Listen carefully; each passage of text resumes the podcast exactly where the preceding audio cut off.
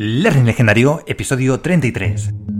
A diario, miles de personas en cientos de empresas soportan aburridos cursos de formación e interminables presentaciones.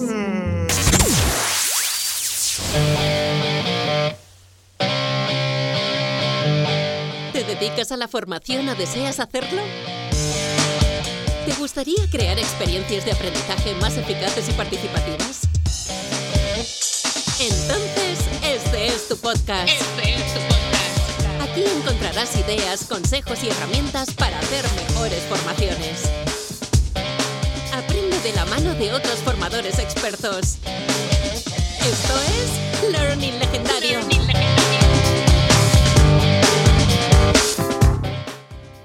Hola, ¿cómo estás? Te doy la bienvenida una semana más, un año más, a Learning Legendario, tu podcast sobre formación y aprendizaje. Mi nombre es Juan Daniel Sobrado y hoy, como siempre, seré tu anfitrión. Esta es tu casa, pasa y ponte a gusto. Hoy tenemos un invitado de lujo con el que aprenderemos cómo diseñar y utilizar mejor las dinámicas en cursos y talleres. Pero antes de empezar te recuerdo que si quieres aprender más sobre cómo crear mejores experiencias de aprendizaje, puedes visitar mi blog learninglegendario.com. Ahí voy compartiendo todo lo que voy aprendiendo sobre este apasionante mundo de la formación. ¡Empezamos!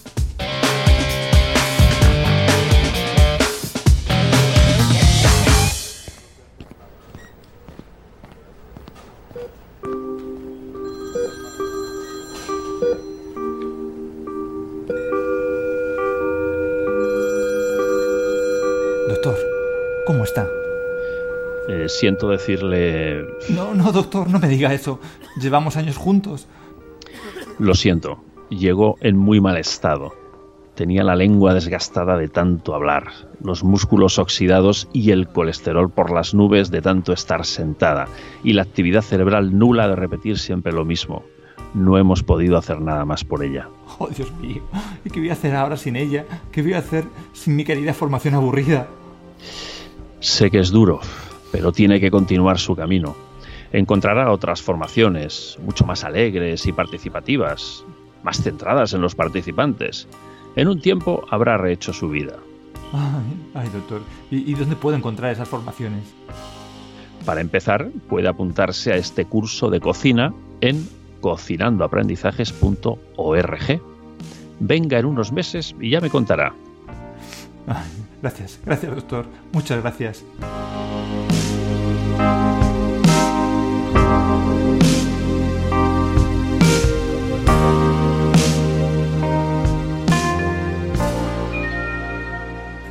En esta ocasión tengo el placer de poder entrevistar a César García Rincón, un auténtico experto en la creación de experiencias de aprendizaje con más de 25 años impartiendo cursos y talleres. Un formador que ayuda a personas y a organizaciones a crecer en valores, sentido y resultados. César publica regularmente en cesargarciarincón.com y también es autor de cocinandoaprendizajes.org, donde recoge más de 300 dinámicas.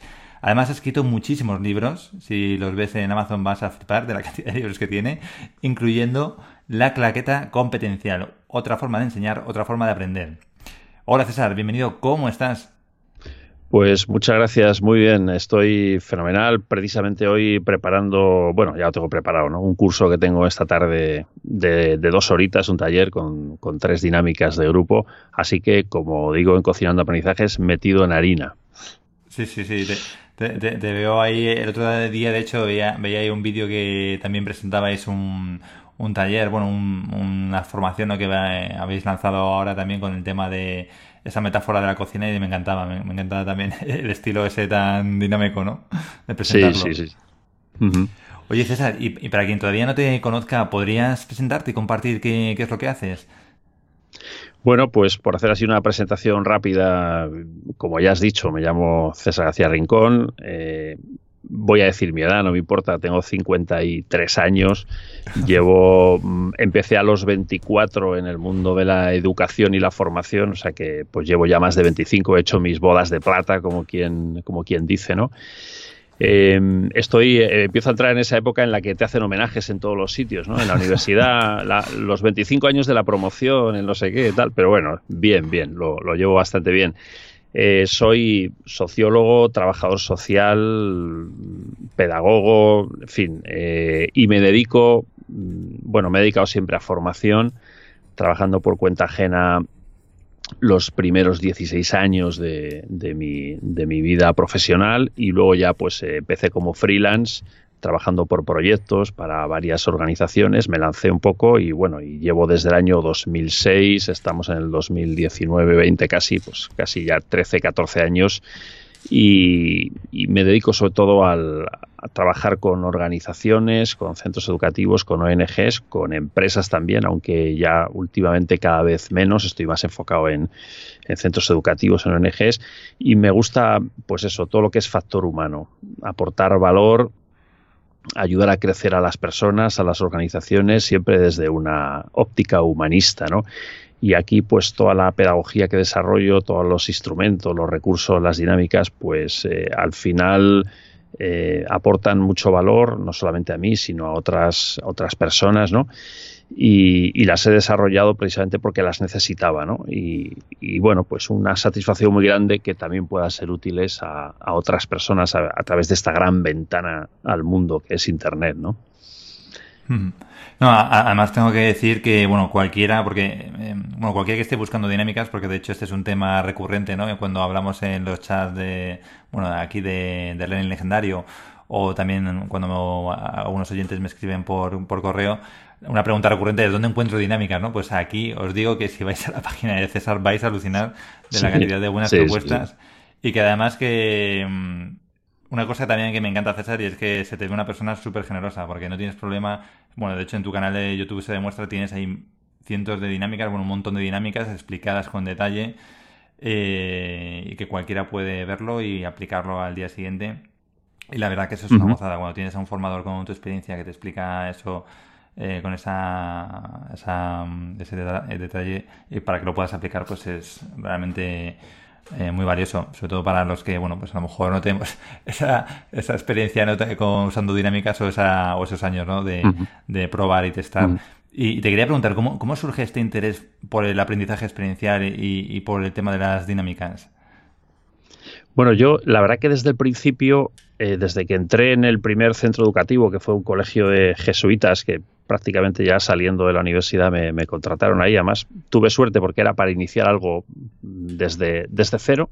Yo terminé trabajo social y, y en principio un trabajo social estaba pues preparado para trabajar en el mundo social, ¿no?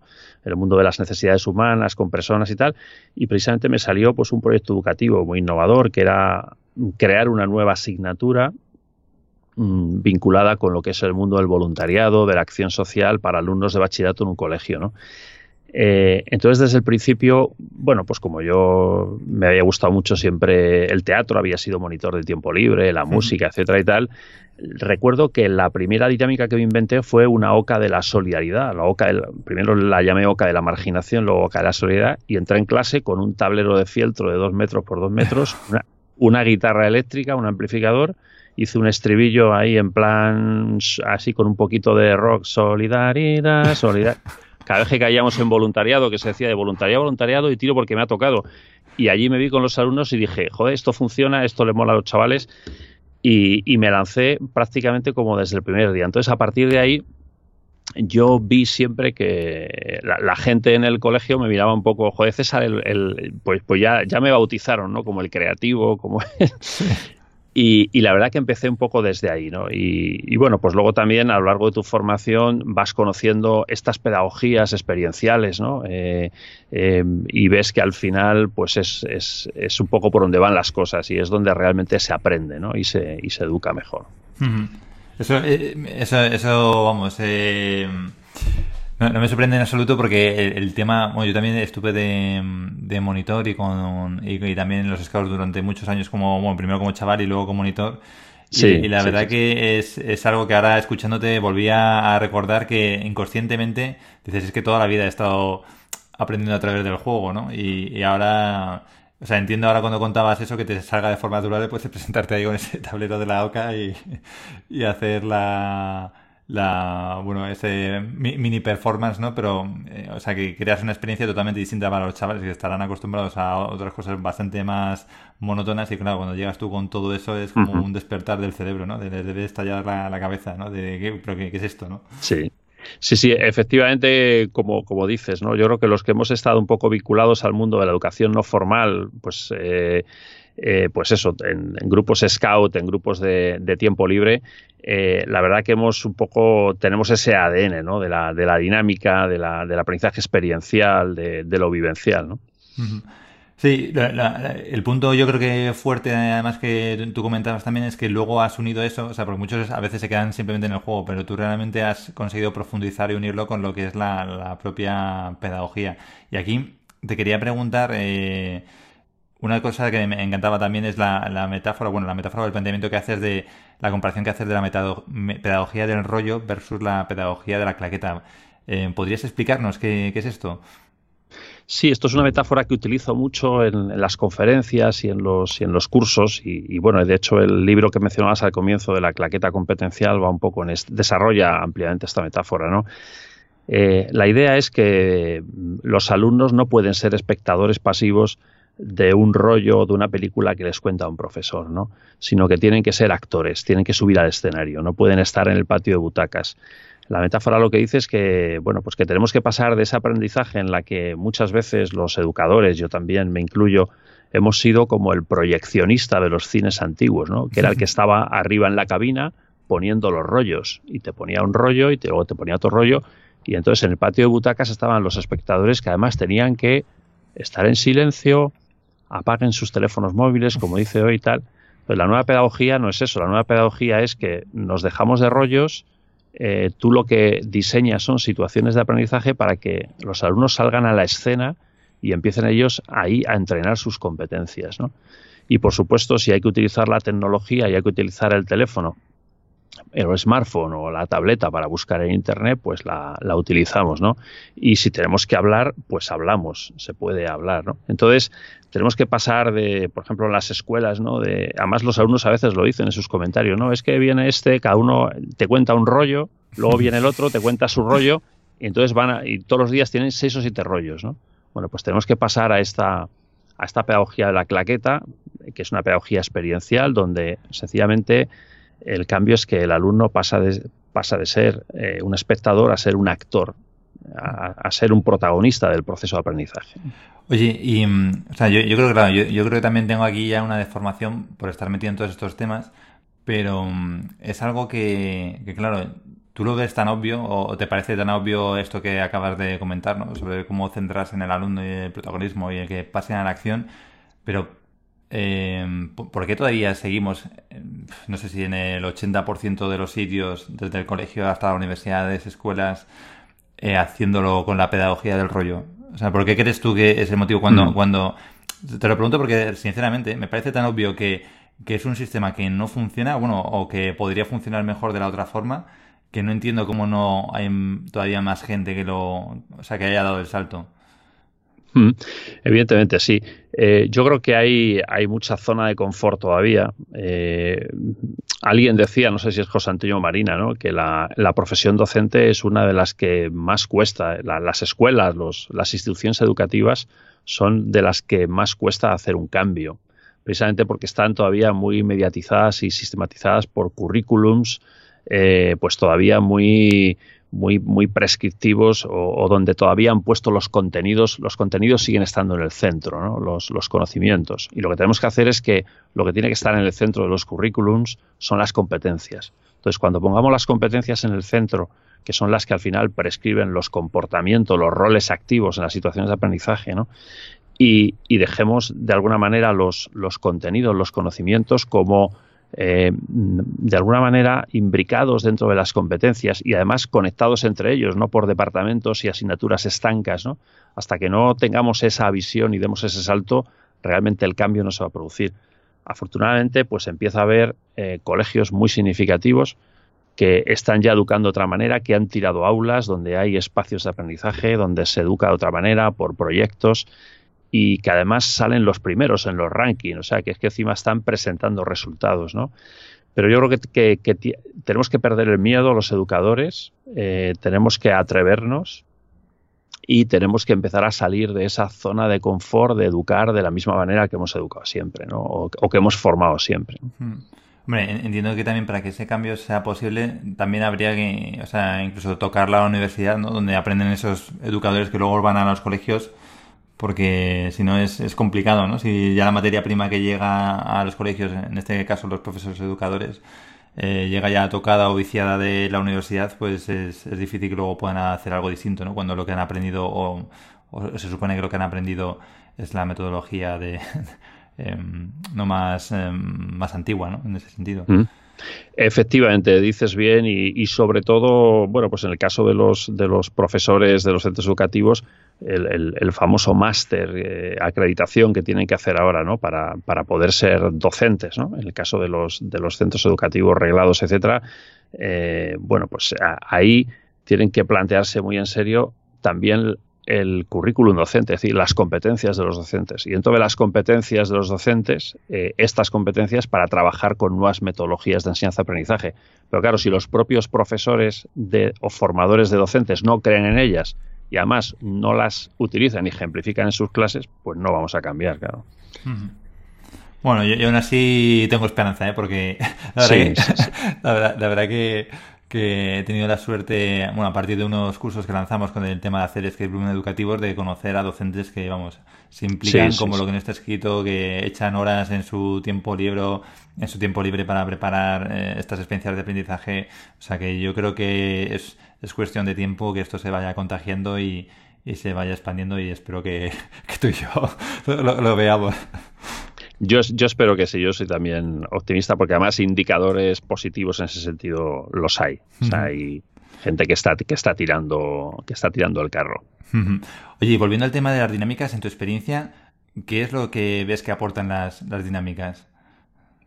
Sí, pues mira, yo, yo las dinámicas eh, son capaces, eh, una, una, mm, un aspecto fundamental es que estimulan casi todas las inteligencias. Y esto es muy importante, ¿no? Estamos en la era de las inteligencias múltiples, como sabes bien, Howard Gardner, eh, y ahora, bueno, pues las competencias están muy vinculadas, relacionadas con las inteligencias. Pues una dinámica por su propia eh, estructura, por todo lo que es capaz de activar, es capaz de estimular las más inteligencias posibles. Esto significa que el, el participante, el alumno, etcétera, eh, va a tener la posibilidad de aprender desde varios formatos, no desde uno solo. ¿vale? En una clase tradicional eh, lo que se está estimulando es la inteligencia lingüística y desde la vía auditiva y en el mejor de los casos visual si te ponen una presentación en PowerPoint, que eso ya en algunos sitios es, como la, novedad, ¿no? Eh, entonces, estimulan todas las inteligencias. Por otro lado, son ideales para entrenar las competencias, dado que implican movimiento, que implican roleplay, que implican trabajo en equipo, interacción, pues entrenan varias competencias, son ideales para entrenar competencias, ¿no? Y luego también una cosa muy buena es que generan coaprendizajes, es decir, las dinámicas generan ese aprendizaje cooperativo y hacen que aprendamos unos de otros, ¿no? Yo creo que mm, básicamente esas tres cosas son muy importantes. Y, entiendo que tú no haces, o sea, distinción entre lo que sea la pedagogía y, la educación en adultos. O sea, que estos beneficios que ves en las dinámicas los has encontrado tanto en, trabajando con chavales como con adultos. Sin duda alguna, sí, sí. A, veces incluso los, los, adultos te sorprenden porque son más, son más niños que los propios niños, ¿no? Cuando les pones en una dinámica eh, sí, la verdad que son no hay un no hay un límite de, edad, es decir, lógicamente la dinámica siempre la tienes que adaptar a las características, a la edad de las personas que tienes delante, pero valen para todas las edades. Y, tú que eres, un auténtico creador de, dinámicas, ¿cómo, es ese proceso para diseñar y crear una buena dinámica? Sí, pues es una pregunta interesante.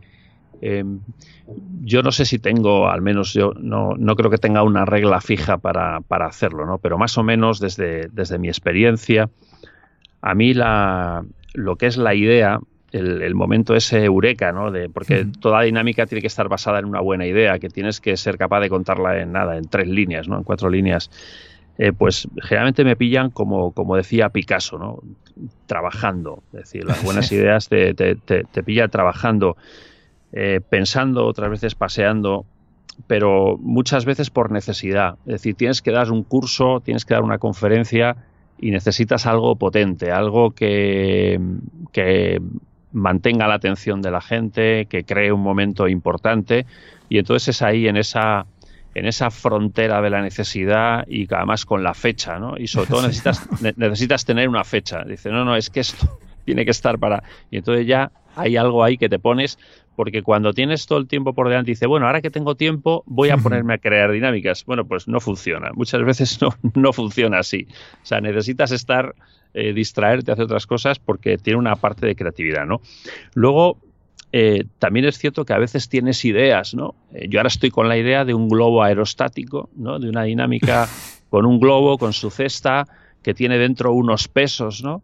Y entonces, bueno, pues es un poco para trabajar cómo lanzarte, cómo salir de esa zona de confort, ir soltando lastre, ¿no? Las cosas que nos amarran a las horas. Y entonces le estoy dando vueltas a la dinámica, ¿no? Digo, un globo de gas de cumpleaños, le vamos a poner una cesta. la cesta va a ser. Y entonces la estoy, digamos, como fermentando, ¿no? la tengo ahí lo que llaman los expertos en la memoria en el cerebro en segundo plano y digo, bueno, pues y, ya vendrá la idea, porque la idea está, ¿no? Pero tiene su tiempo de fermentación, ¿no? Em, y luego también es muy importante eh, que la dinámica esté dentro de un, pues de, de, un soporte, em, de un mapa de, de conocimientos, de contenidos. Yo siempre suelo recomendar que esté guiada por un indicador competencial. A mí me ayuda inventar dinámicas cuando tengo claro el indicador que quiero trabajar, ¿no? O sea, por ejemplo, para quien nos esté escuchando, ¿cuál sería, por ejemplo, un indicador competencial? Simplemente por, entenderlo mejor. Claro. Vale, pues un indicador competencial suele ser una definición en tercera persona del singular que prescribe el rol activo que tiene que tener el estudiante o el, la persona en una situación de aprendizaje, ¿no? Pues por poner un ejemplo, em, eh, comparte sus eh, emociones eh, con seguridad y con tranquilidad con, una diversidad de personas, ¿no? con el resto de personas. Te he dicho así uno muy rápido. Vale, entonces tú dices, necesito diseñar una dinámica en la que la gente haga realmente eso comparta sus emociones sin miedo, hable de lo que siente. Y entonces a mí se me ocurrió las cartas de las emociones, que es una dinámica. Pues vamos sacando cartas con un dado, con diferentes funciones. Oye, cuenta la última vez que te sentiste así, por qué, tal, no sé qué. ¿Vale? Y entonces con esa dinámica yo estoy, entonces para mí el indicador, que es lo que antaño se llamaba, porque este es otro cliché que hay que romper, ¿no? Generalmente cuando ves libros de dinámicas dice objetivo de la dinámica. Vale, si toda dinámica tiene un objetivo, pero es mucho más claro cuando dices indicador, o sea, qué es lo que quieres que la gente entrene con esta dinámica, ¿no? Y con eso te, entonces toda dinámica eh, tiene que tener un indicador o indicadores claros y de esa manera le vas a sacar más partido. Y luego también mm, en el proceso por diseñar, eh, como final de proceso, creo que es importante probarla, verificarla y mejorarla, ¿no?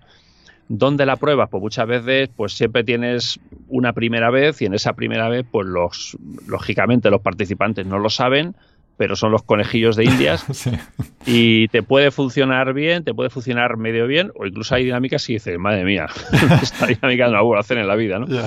Eh, a veces pasa también. Bueno, cuando ya tienes experiencia, digamos que ya sabes que, las cosas van a funcionar, que generalmente lo que vas a hacer es mejorarla, ¿no? Porque vas tomando notas, te vas dando cuenta después y dices, anda, pues mira, esto no se me había ocurrido, también lo podría hacer, etcétera, etcétera. Y entiendo que tú eres metódico y, te, y vas eh, registrándolo, apuntándolo todo, explicando, pues esta dinámica tiene este indicador, eh, tendría estos pasos, eh, está mm. indicada en este contexto, ¿no? Para luego mejorarlas, o sea que entiendo que lo vas haciendo de una forma formal o es más informal Sí, pues, pues mira, para esto eh, precisamente lo que me ayuda son los vídeos, hacer el vídeo. Cuando yo me invento una dinámica y hago un vídeo para contarla, digamos que el vídeo es una forma de hacer esa sistematización.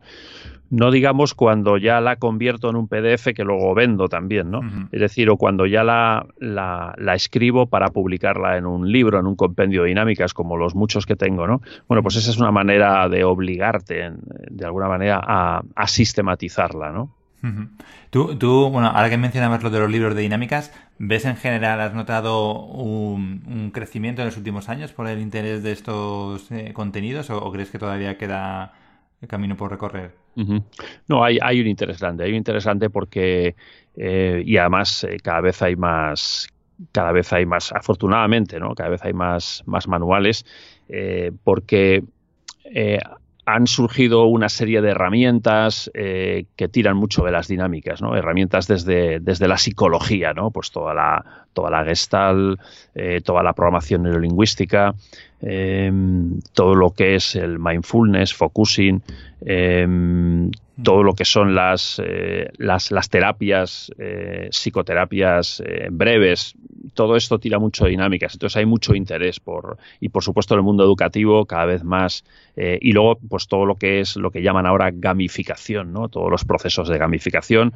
Eh, nombrabas antes un escape room, yo pues, acabo de preparar uno que me voy a Murcia a hacerlo eh, la semana que viene, ¿no? Y bueno, pues, pues todo esto, digamos, que está activando mucho que, y por supuesto, juegos educativos eh, para diversas cosas en empresas, sí que está habiendo cada vez más, más publicaciones y además muy buenas. ¿y podrías compartir algún ejemplo de dinámica que te guste especialmente o de la que estés especialmente orgulloso?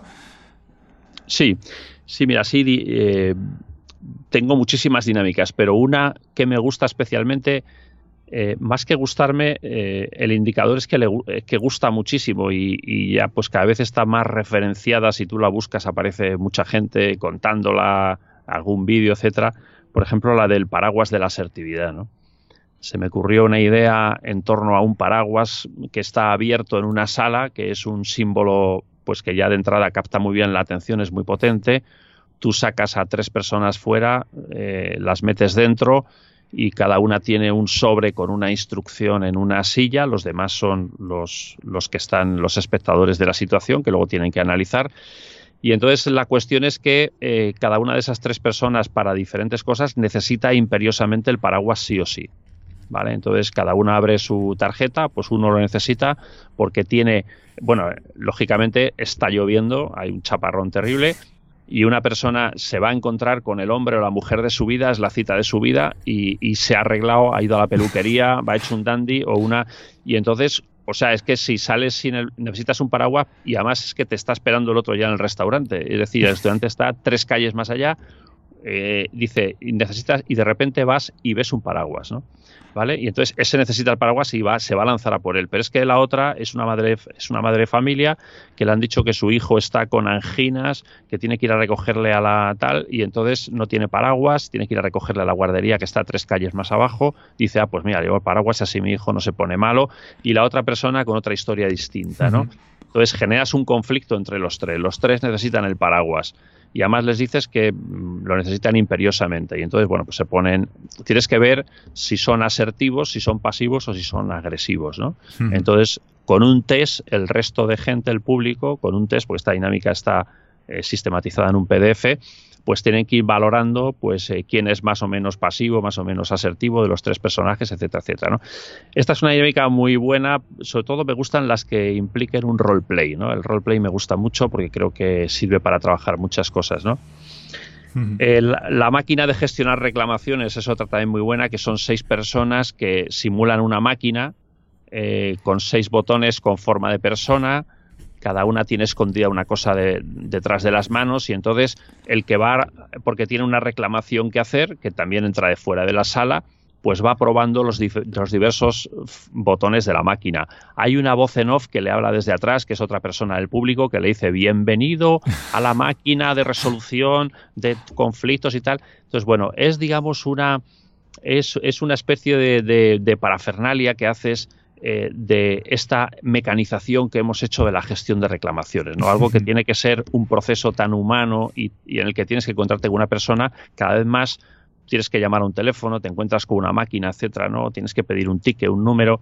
Bueno, pues es de alguna manera una eh, crítica también a esa excesiva mecanización que hemos hecho, ¿no? del proceso, pero luego los botones son todos antiempatía. Uno se pone un, sombrero de policía cuando le, bueno, tienes que ir probando tocando en la nariz de los personajes y uno se pone un sombrero de policía y le echa una bronca y dice, vergüenza te tendría que dar, es que eres un quejica, no sé qué, tal cual, tal cual Otro eh, saca unas manos con los guantes blancos y se lava las manos, se las frota diciendo, ah, es su problema, usted se la busca, venga otro día.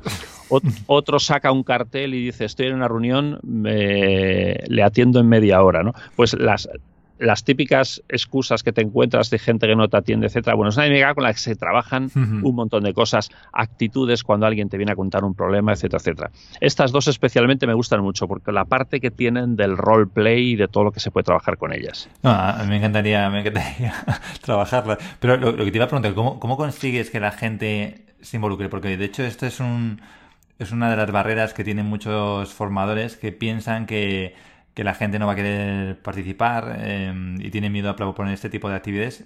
¿Tú utilizas eh, o recomendarías o tienes alguna recomendación en este aspecto? Bueno, como primera recomendación, em, yo la que diría sería eh, cuidado con Pigmalión, ¿vale? Es decir, eh, si tú entras en el aula con la expectativa de que la gente no va a participar, mm, la gente no va a participar. ¿Vale? Porque tú entras con esa expectativa, ya sabemos lo que es el mito de Pigmalión. Pigmalión era un era un eh, escultor que esculpió la figura de una mujer y era tan bella que se enamoró de ella y quiso que fuera real y acabó siendo real, ¿no? Entonces lo que explica el mito de Pigmalión es que cuando una situación se toma como real, acaba siendo real en sus consecuencias. Tú vas a dar un curso a una empresa y te vas con tus dinámicas y dices, y de repente eh, ves a la gente que empieza a entrar al aula y ves a señores muy serios y señoras muy serios con sus trajes, sus corbatas puestos, etcétera, etcétera, y dices, madre mía, y estos van a participar en unas dinámicas de grupo y tal y no sé qué. Entonces tú ya entras con la expectativa de que no van a participar, con lo cual, en cuanto veas el más mínimo gesto de y, entras y ves a uno ahí con cara seria que además no te hace ni caso, que está consultando el, el smartphone, que que es lo que suele ser habitual actualmente, pues dices, ya lo decía yo, si es que esta gente no va a participar, si fíjate, tal. y entonces vas a empezar, vas a hacer un comentario borde, vas a empezar de mal humor, te van a considerar mal y al final te lo has buscado tú. Entonces, cuidado con Pimaleón. Hmm. Eh, o sea, ese miedo hay que dejarlo aparcado. Eh, no hay que ir con esa expectativa, ¿vale? Tampoco puedes ir con la expectativa de decir, no, esto va a ser una fiesta y tal. No, vamos, vamos poquito a poco, ¿no? Eh, yo creo que es muy importante, primero, mm, atreverse, ¿no? Atreverse. Y luego pensar que la gente en general eh, entra muy bien a este tipo de dinámicas. A la gente le gusta participar. Lo que está harta es de que les, cuenten un rollo. ¿Vale? O sea que, que, pero sobre todo secuenciar muy bien qué tipo de dinámicas vas a hacer y crear un tiempo inicial a crear ese clima, a crear ese clima de trabajo. Explicar al principio, lógicamente, pero sin enrollarte demasiado. Eh, qué quieres trabajar, qué esperas de la gente y luego que descubran que las dinámicas no solamente son para pasar el rato, sino que debajo de las dinámicas hay conocimiento, hay cosas interesantes que vamos a trabajar y que realmente nos van a ser muy, muy útiles, ¿no? Más o menos estos serían un poco los consejos que yo daría. Yo creo que por experiencia te digo que la gente sí que participa. Sí, eh, yo la experiencia que he encontrado también es, es, similar. En general, yo creo que, bueno, aquí hay muchas cosas importantes de las que mencionabas, pero también cuando tú planteas la, la dinámica o el ejercicio explicando también el por qué, es decir, oye, aquí hay, un, hay una motivación detrás, hay un aprendizaje detrás, eh, esto es para trabajar ciertos aspectos, la gente entiende, está abierta a hacer el ejercicio.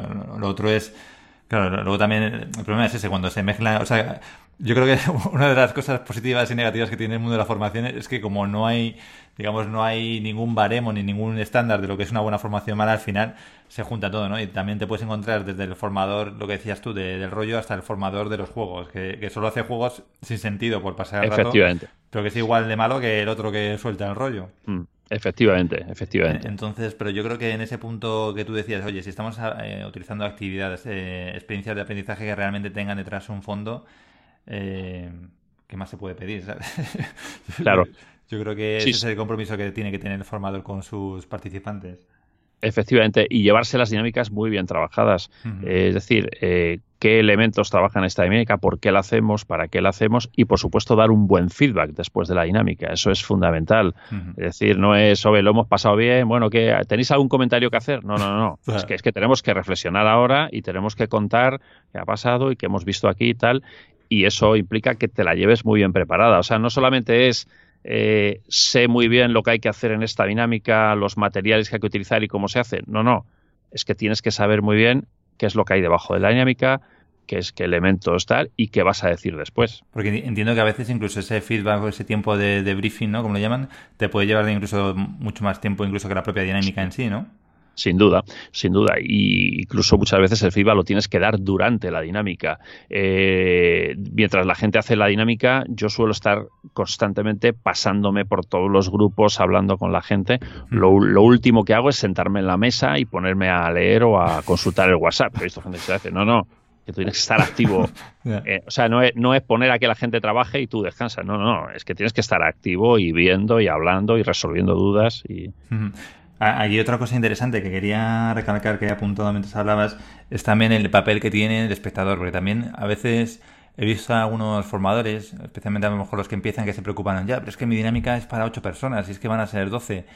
Pero yo creo que aquí un punto importante es lo que tú decías también del papel que tiene el espectador y, que incluso a veces esa persona se va a llevar un aprendizaje mayor por el hecho de estar viendo, sabiendo la dinámica desde fuera como espectador, si tiene un buen guion, como tú decías, si tiene un, digamos, tiene claro lo que tiene que observar, se va a llevar incluso a veces un aprendizaje mayor que la propia persona que lo está haciendo, que a veces estás tan metida en el papel o estás con la emoción ahí a flor de piel que no te puedes centrar en ese aprendizaje y, como espectador yo muchas veces he disfrutado más dinámicas que incluso haciéndolas eh, estando en el medio. Bueno, aprendes cosas diferentes, ¿no? Pero yo creo que es una cosa muy importante el hecho también de que no nos dé reparo que haya gente que en ese momento no haga, bueno, no es que no haga, es que simplemente su papel va a ser observar y, poder luego dar también en parte de ese feedback. Sí, sin duda. Yo lo que hago muchas veces, además, en las dinámicas es que al espectador le doy un guion. Es decir, en la medida que le puedas dar un guion de, qué es lo que tiene que ver, incluso que tenga una rúbrica, eh, unas pequeñas rúbricas o, escalas para ir valorando cosas, pues también le involucras más, ¿no? Que si le dices, bueno, tú observa y tal y luego nos cuentas. No, no, observa, pero tómate de una hoja en la que te voy a, a, poner las gafas adecuadas o, a, decirte un poco qué, qué, aspectos tienes que observar para luego ayudarme a dar el feedback, etcétera, ¿no? Entonces, es un buen recurso el que dices, sin duda, porque muchas veces hay dinámicas que tienen que ser cinco, sí o sí. Los seis sombreros de Eduardo de Bono tienen que ser seis, ¿vale? Vale, luego a veces yo los hago por equipos, digo, pues este equipo el amarillo, este el rojo, este el verde, ¿vale? Pero mm, luego también la experiencia te da el que puedas adaptar las dinámicas según el número de gente que venga. Tienes que llevar siempre un pequeño plan B o dos o tres dinámicas de por si acaso no viene suficiente gente o me falla esto, puedo hacer esto otro. Eso ya te lo da un poco la experiencia también, ¿no? Oye, y pensando en un formador que esté en, este punto, bueno, que a lo mejor está haciendo sus formaciones pues a base de presentaciones, ¿no? Con poca o ninguna participación, ¿qué consejo sencillo le darías para dar ese primer paso hacia esa formación de la claqueta y, dejar atrás esa formación del rollo? Bueno, yo el primer consejo que le daría es que, vaya poco a poco. Te hace que es que esto no es cosa de, pasar de 0 a 100 de un día para otro, ¿no? Eh, en segundo lugar, que cuando hablamos de pasar de una formación del rollo a la claqueta, eh, no son cosas eh, absolutamente contrapuestas, sino complementarias. ¿no? Es decir, yo creo que hoy en día una proporción adecuada sería un 30 de rollo y un 70 de claqueta, ¿no? O sea, un 30 de explicar conocimientos que a veces tienes que explicarlos y tienes que saber explicarlos bien, de forma original. O sea, eh, un formador no puede dejar la herramienta de la explicación y de su voz, ¿no? Yo creo que esa va inherente, ¿no? Pero lo que no puedes hacer es estar el 90 o el 100% del tiempo hablando, entre otras cosas, porque además acabas tú mm, cansado, mal de la voz, tal. Eh, entonces es como combinar adecuadamente o sea, las explicaciones que sean las que tengan que ser y que sean buenas, ¿no? y, pero ir combinando con la, con la claqueta. O sea, no podemos de, repente decir ahora convertirlo todo en claqueta. Yo creo que eso sería un error, ¿no? Entonces, primero eso, ¿no? Y, ir poco a poco, es decir, pues atreverte, venga, pues eh, voy a buscar una dinámica para este tema, voy a buscar otra para esta, y cuando ya te vayas sintiendo suelto y veas que las dinámicas funcionan, dices, ah, pues mira, puedo incorporar alguna más, etcétera, etcétera, ¿no? Luego también, eh, a mí, por ejemplo, me, ayuda mucho el ciclo de David Cole del aprendizaje experiencial, que es secuenciar un tema que tengas que trabajar o una unidad ética en cuatro fases. La primera fase es la experiencia, que ahí haces pues una especie de juego dinámica para eh, generar un poco de expectativa y atención y experiencia, emoción hacia el tema, ¿no? En segundo lugar, haces una reflexión sobre esa experiencia en la que planteas unas preguntas o la gente cuenta lo que pasa. Por ejemplo, si haces eh, la dinámica que te decía antes de la máquina de gestionar reclamaciones, la experiencia es hacer la representación de la máquina, ¿no? Después de la experiencia haríamos una reflexión sobre la experiencia. Bueno, ¿qué os ha parecido? ¿Qué habéis visto? ¿Cómo se han sentido, cómo os habéis sentido los clientes que habéis ido a, a resolver el problema a la máquina. ¿Os lo ha resuelto o no os lo ha resuelto? ¿Cómo os habéis sentido la gente de la, de la, máquina? ¿Qué tiene que ver esta máquina con la gestión de reclamaciones actual? ¿Tiene algo que ver? Luego iríamos a una tercera fase que es la conceptualización. Bueno, vamos a poner nombre a los seis botones de la máquina que al final representan las seis actitudes que generalmente o que podemos tener cuando alguien nos viene a contar un problema, un cliente, una persona, etcétera, etcétera, y que son al final mecanismos de defensa para no atender el problema. ¿Cómo se llaman? Pues se llaman negación, se llaman eh, enjuiciamiento, se llaman... Vamos a ponerles nombre y vamos a explicar desde la psicología lo que es.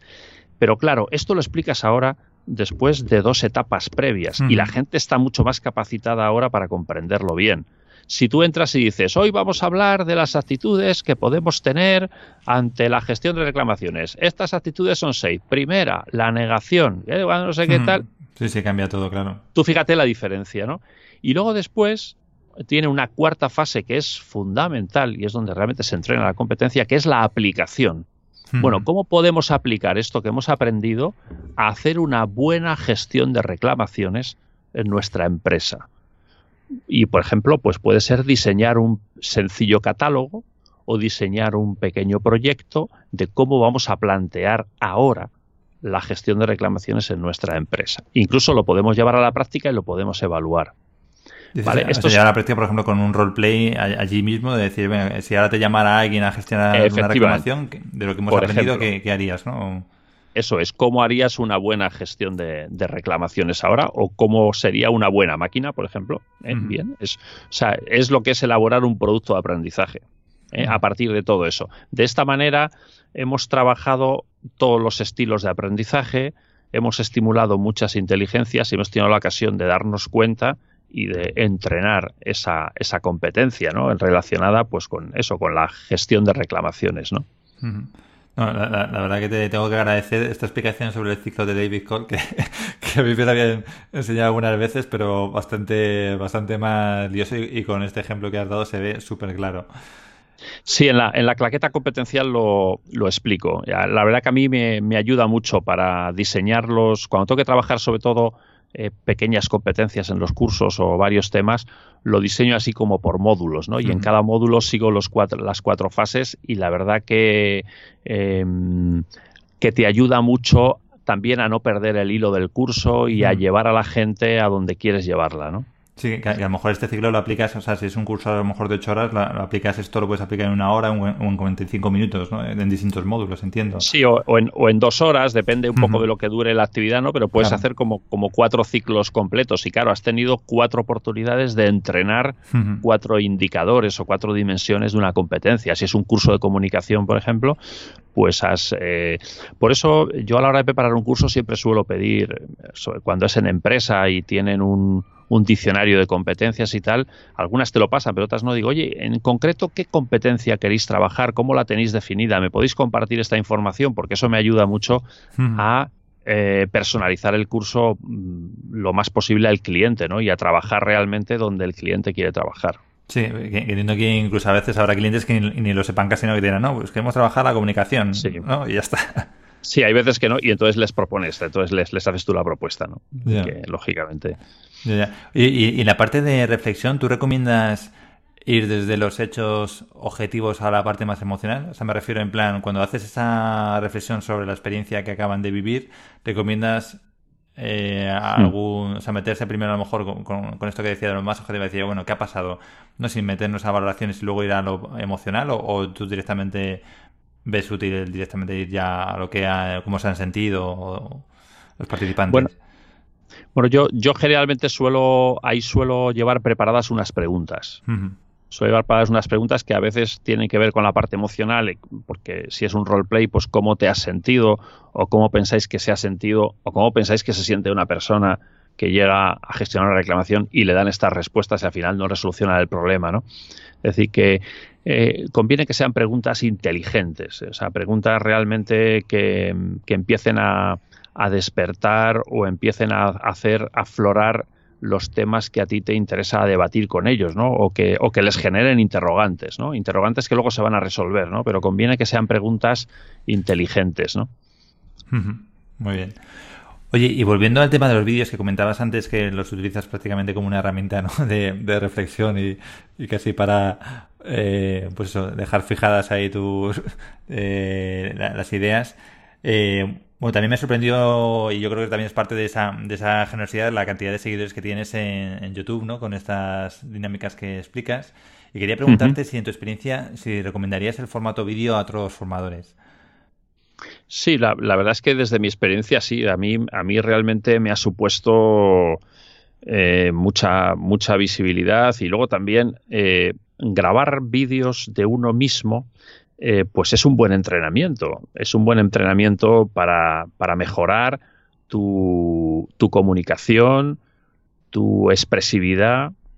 Es decir, luego yo cuando doy cursos la gente me dice, me dice, es que eres igual que en los vídeos. Dice, ¿hablas igual? Digo, sí, sí, digo, porque además en los vídeos procuro mm, parecer todo lo natural que puedo, no uso ni, ni teleprompter, ni a veces pues leo algo en pantalla porque estoy contando una dinámica, pero incluso los hago del tirón. Pocas veces tengo que repetir un vídeo, tengo que cortarlo, ¿no?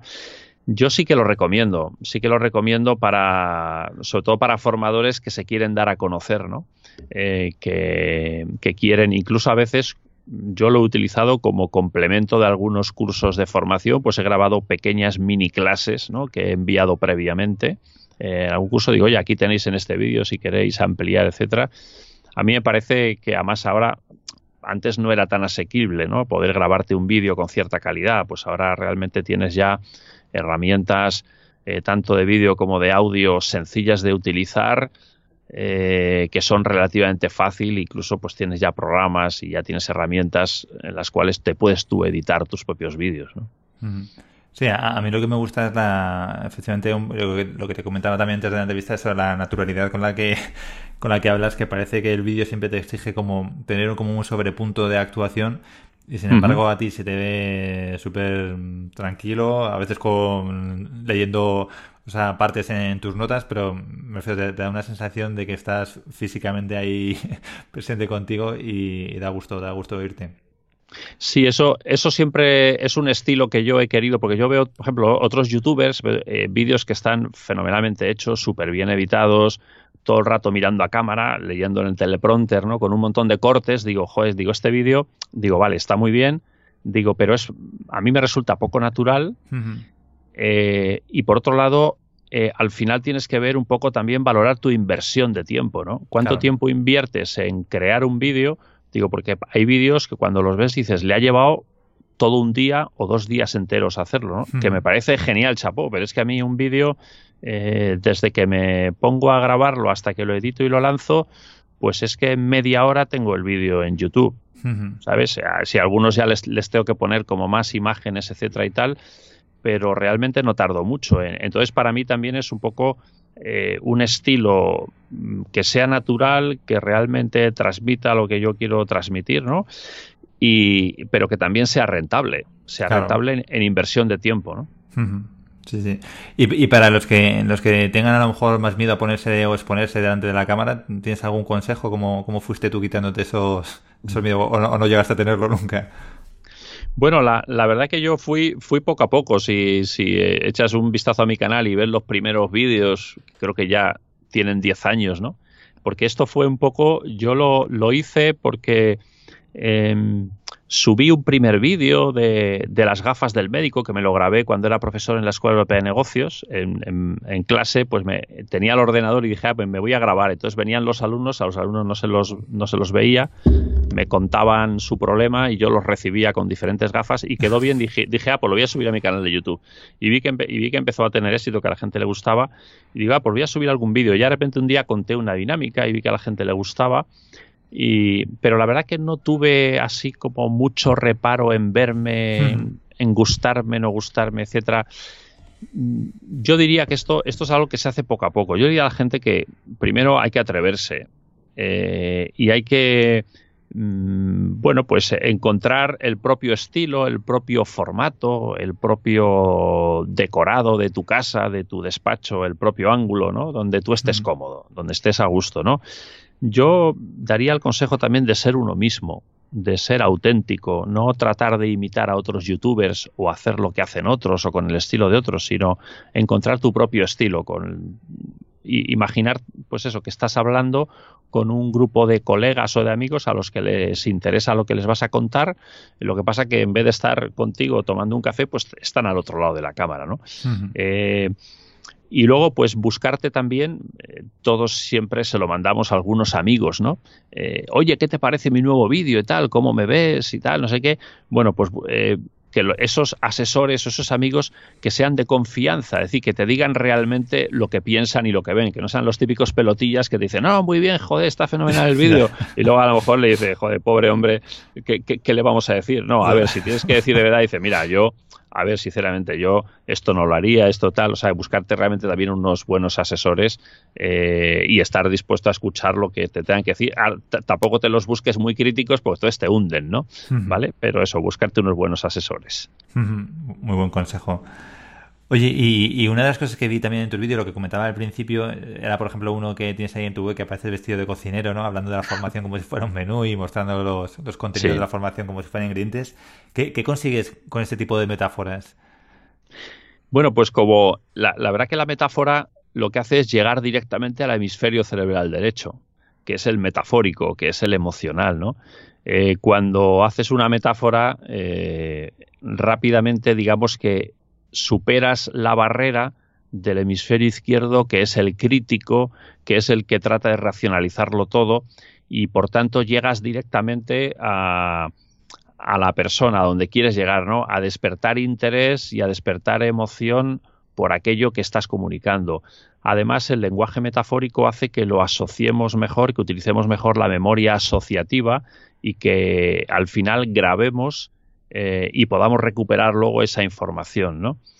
Eh, y, se, genera más atención, genera mucha más atención porque automáticamente eh, genera, cuando tú cuentas algo como una receta vestido de cocinero, pues ya has generado un hilo de conductor, un hilo conductor, has puesto un marco comprensivo y hace que la gente lo vaya comprendiendo todo en ese, en ese marco, ¿no?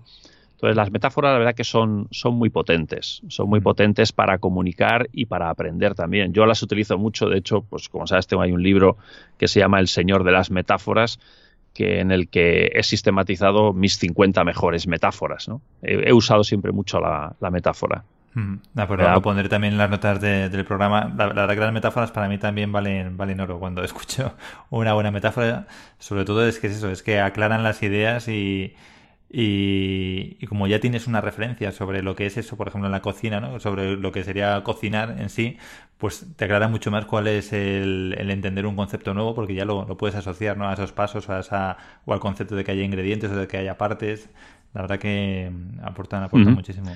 Claro, y son, son la clave de la terapia también. Todos los, buenos terapeutas al final eh, llegan a los, a los clientes, ayudan a las personas a través de las metáforas. Entonces, la metáfora llegan a su hemisferio derecho realmente a cómo vive su mundo, qué es lo que está sufriendo, qué es lo que le está pasando, y, y son herramientas, son llaves que también ayudan a los pacientes a superar sus problemas. Mm, qué bueno. Sí, yo, yo aquí por recomendarle a la gente que a lo mejor no estés escuchando, yo me recuerdo también mi época de teatro cuando hacía improvisación que, bueno, pues un par de semanas estuvimos trabajando el tema de las metáforas y nos recomendaba el profesor el, eso, el pensar en hacer metáforas de todo. Es decir, oye, si mi relación amorosa fuera un menú de McDonald's, ¿cuál sería? qué bueno, qué bueno. Oye, pues, y vas pensando en esos términos y, ¿no? y luego teníamos que hacer escenas eso y a lo mejor veías una escena que era en plan, mira, eres, eres el happy meal de mi vida, ¿sabes? era muy bueno porque tenías eso, que hacer esas, esas asociaciones o, o si vas a cortar en plan, mira, Creo que las patatas están quemadas. Eh, llevamos mucho tiempo con demasiada sal encima, ¿sabes? Pero, sí, sí, sí, es una forma creativa, ¿no? Y que yo creo que efectivamente despierta otras partes del cerebro, ¿no? Que nos ayudan a conectar mejor y a, hacer esos, esos aprendizajes. Oye, César, y ya para terminar, siempre pido a los invitados que compartan alguna historia, alguna anécdota o algún cuento que les guste o les inspire especialmente. No sé si tendrías alguna para compartir. Eh, sí, pues mira, tengo, tengo una que me inventé, eh, es, es, como una, una, pequeña narración que he utilizado mucho también en charlas y me la inventé también por una necesidad. Tenía que contar, eh, tenía que elaborar un producto comunicativo muy rápido, en este caso para una editorial, porque teníamos que presentar eh, libros de texto en toda la zona de Andalucía y tenía que inventarme algo para explicar la importancia de activar todas las inteligencias múltiples, etcétera, etcétera. Y entonces me invité, me, me, inventé algo con un profesor que mandaba de matemáticas, que mandaba una actividad a los alumnos utilizando una cinta métrica. Tenían que medir el perímetro del, del colegio, ¿no?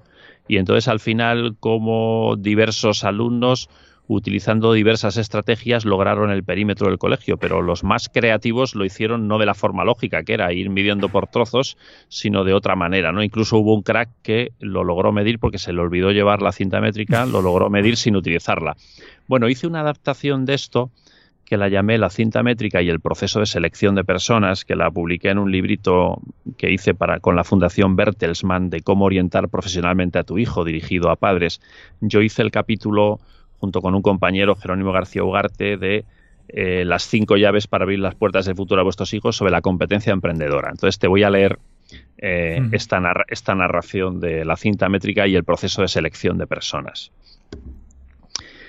En un proceso de selección de personal para cubrir cinco puestos de trabajo, llegaron al final 12 candidatos con la misma valoración en todas las cualidades o rasgos, los evaluadores estaban ante el dilema de encontrar el elemento clave o diferencial y no sabían cómo abordarlo.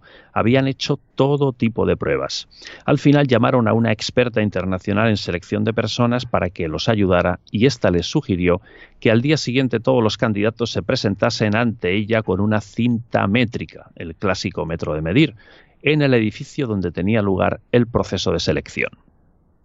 Así se hizo y en esa primera sesión la experta retó a todos los candidatos a medir el perímetro del edificio en que se encontraban en el menor tiempo posible. Uno de los candidatos llegó a los dos minutos con la solución exacta. Habló con la experta y ésta le dijo, espere aquí, no se vaya.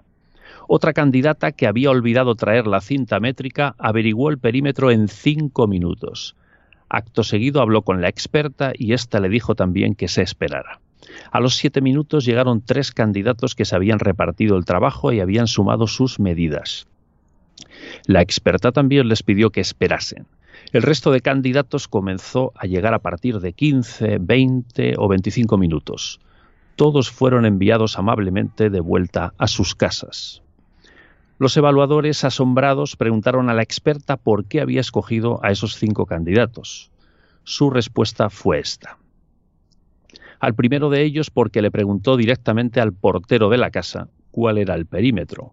Y como ya había obtenido la información que necesitaba, nos ahorró tiempo y esfuerzo. Usó la habilidad de las relaciones interpersonales. La segunda candidata, que había olvidado la cinta métrica, averiguó el perímetro del edificio a través de su teléfono móvil, entró en Internet y fue capaz de resolver un problema sin las herramientas tradicionales, pero sí con las digitales. Y los otros tres fueron capaces de ponerse de acuerdo y de trabajar en equipo, de cooperar en lugar de competir, en una situación en la que se jugaban un puesto de trabajo. Usaron su llave de los valores humanos. Todos ellos tenían algo importante y diferencial con respecto a los demás candidatos, la actitud emprendedora que ustedes buscaban. Qué bueno. Esta es la narración. Sí, sí, está genial. Muy buena, pues muchísimas gracias por, por compartirla con todos nosotros. Nada, un placer, un placer. Esta la verdad que me la estuve currando un montón y luego la verdad que en formato conferencia, sacando el metro de medir, eh, la verdad que funcionó fenomenalmente bien y en este caso la, entendieron muy bien los profes. Está fenomenal. Bueno, pues, ¿y, dónde puede encontrarte la, gente que quiera contactar contigo, César? Bueno, pues muy sencillo, cesargarciarrincón.com, ¿vale? Mi nombre y dos apellidos seguidos.com, todo con minúscula, o en cocinandoaprendizajes.org.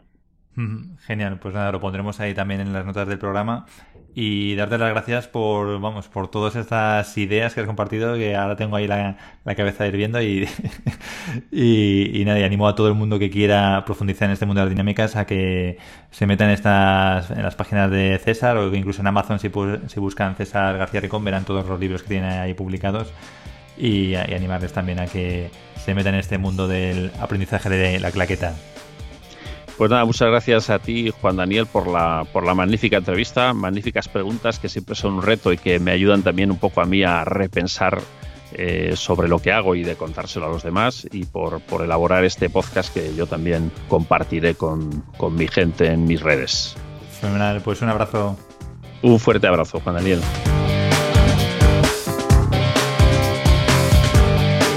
Bueno, pues esto ha sido todo por hoy. Espero que la conversación con César te haya abierto e iluminado tanto como a mí sobre el uso de las dinámicas y la importancia del uso de las dinámicas en las formaciones. Si quieres continuar aprendiendo, te recomiendo que entres en el chat de Learning Legendario en learninglegendario.com barra chat.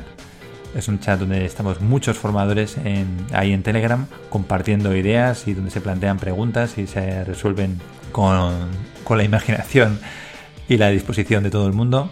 Y por supuesto, si tienes alguna pregunta sobre cómo hacer mejores formaciones o sobre episodios anteriores, puedes ir a learninglegendario.com barra pregunta y la publicaré en un próximo episodio para que pues tengas esa respuesta, al menos la mejor respuesta que pueda darte yo.